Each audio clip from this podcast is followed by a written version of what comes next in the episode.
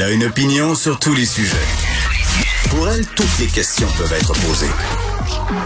Geneviève Peterson. Cube Radio.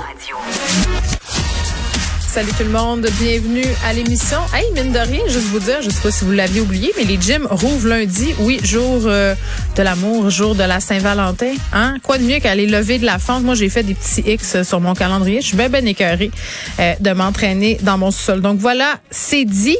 Euh, on continue aujourd'hui à l'émission notre discussion sur le passeport vaccinal, notamment avec le Conseil canadien du commerce de détail. On aura son président avec nous, Michel Rochette, qui signe aujourd'hui une lettre dans la section fait la différence du Journal de Montréal. Euh, c'est une lettre, en fait, qui est co-signée avec le Conseil québécois du commerce de détail, l'Association québécoise de la cacaillerie. Vous vous rappelez, on en avait parlé euh, avec justement cette personne qui les représentait, les cacaillers. Euh, ce qu'ils veulent savoir, les commerçants, c'est quand le retrait du passeport vaccinal va être effectif pour les magasins. Puis vraiment, là, moi, quand on avait parlé aux cacaillers en question, aux représentants des cacaillers, je comprenais pas trop en quoi c'était un problème au moment épidémiologique dans lequel on se trouvait, euh, de demander un passeport vaccinal. Euh, bon, je comprends que c'est la pénurie de main-d'œuvre et tout ça, mais là, maintenant, euh, qu'on sait que les hospitalisations sont à la baisse, qu'on est en train de déconfiner. maintenant aussi qu'on a appris hier, et ça, on va y revenir un peu plus tard avec Vincent Dessoureau, docteur Boileau, hier en point de presse, qui a dit qu'au Québec, en décembre, les estimations des cas de COVID, on était autour de 2 millions. Il a dit ça de même, là, puis on est passé à un autre appel, mais, mais euh, c'est passe quand même un peu majeur comme annonce. Là. Ça remet en perspective bien des choses.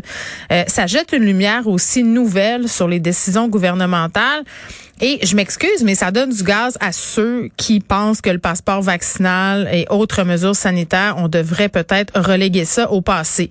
Euh, moi, je ne suis pas une scientifique, je ne suis pas une professionnelle de la santé, euh, mais j'entends et je comprends les gens qui trouvent que le passeport vaccinal dans les commerces, dans certains lieux, il va falloir que ça finisse à un bon moment donné. Mais c'est quand le bon moment? C'est pas moi euh, qui va vous dire ça, mais ça donne bien des mots de tête aux commerçants. Puis j'ai remarqué, et ça c'est bien personnel, mais j'en ai discuté aussi avec quelques personnes autour de moi qui ont pu constater un peu le même phénomène.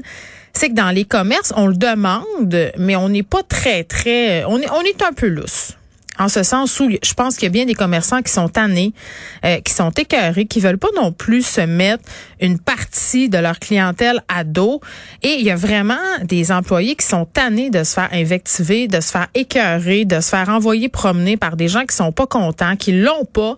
Tu sais, parce que des fois, tu, il y en a qui ont encore la preuve papier, il y en a que l'application marche pas. Puis moi, à un moment donné, euh, j'étais vraiment à bout, là. Ça faisait un petit bout, je faisais la file pour rentrer dans un endroit. Et là, euh, j'étais, euh, je pense que c'était quelques jours après que j'ai eu ma troisième dose.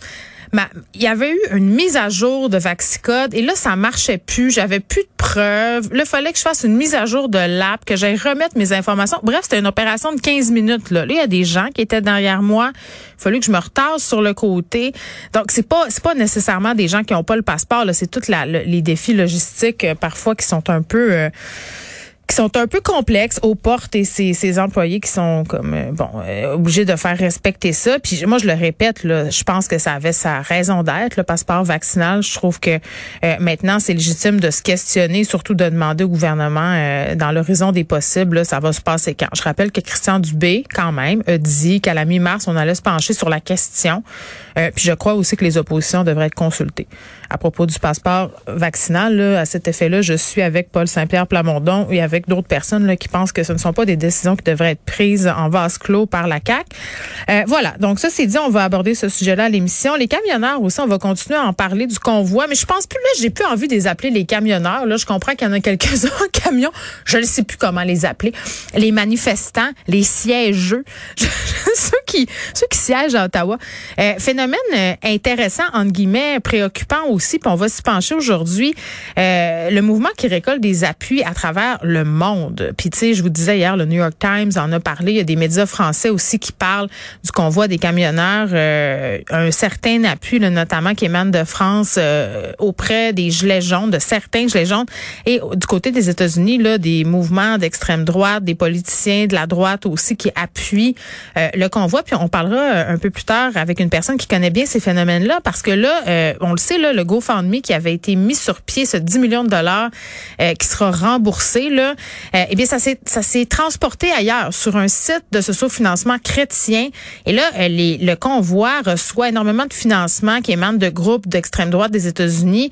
Qu'est-ce que ça nous dit? Qu'est-ce qui va être fait avec cet argent-là? À quel point c'est inquiétant là que tout ça se mélange ensemble dans cette grande soupe-là? Et est-ce que c'est un phénomène nouveau surtout? Est-ce qu'on a déjà vu ça? Euh, puis vraiment, on, on, va se demander aussi, parce que toujours en lien avec Ottawa, est-ce que les enfants ont leur place? Dans les manifestations? On a commencé à discuter de ça hier avec Léa Sreliski, euh, parce qu'il y a eu des textes sur la question, là, un enfant dans un camion sur quatre qui, qui hébergerait des enfants dans le convoi d'Ottawa. Euh, des enfants, en tout cas, euh, si je ne m'abuse, qui vont pas à l'école depuis un petit bout. Puis je posais la question sur Twitter juste pour voir ce que vous en pensez. Est-ce que les manifestations, on devrait amener des enfants là? Euh, si oui, dans quelles circonstances? Est-ce que toutes les manifestations se vaillent? Puis un, un, commentaire qui revient souvent, puis il y a déjà presque mille réponses, puis je l'ai mis tantôt, là. Euh, c'est que c'est plus une manifestation, là, c'est un siège. Donc, euh, puis je dois dire que je suis assez d'accord. Je veux dire, est-ce qu'on peut considérer que les enfants en ce moment qui sont pris à Ottawa avec leurs parents, ce sont des petits manifestants? Hmm, je ne sais pas.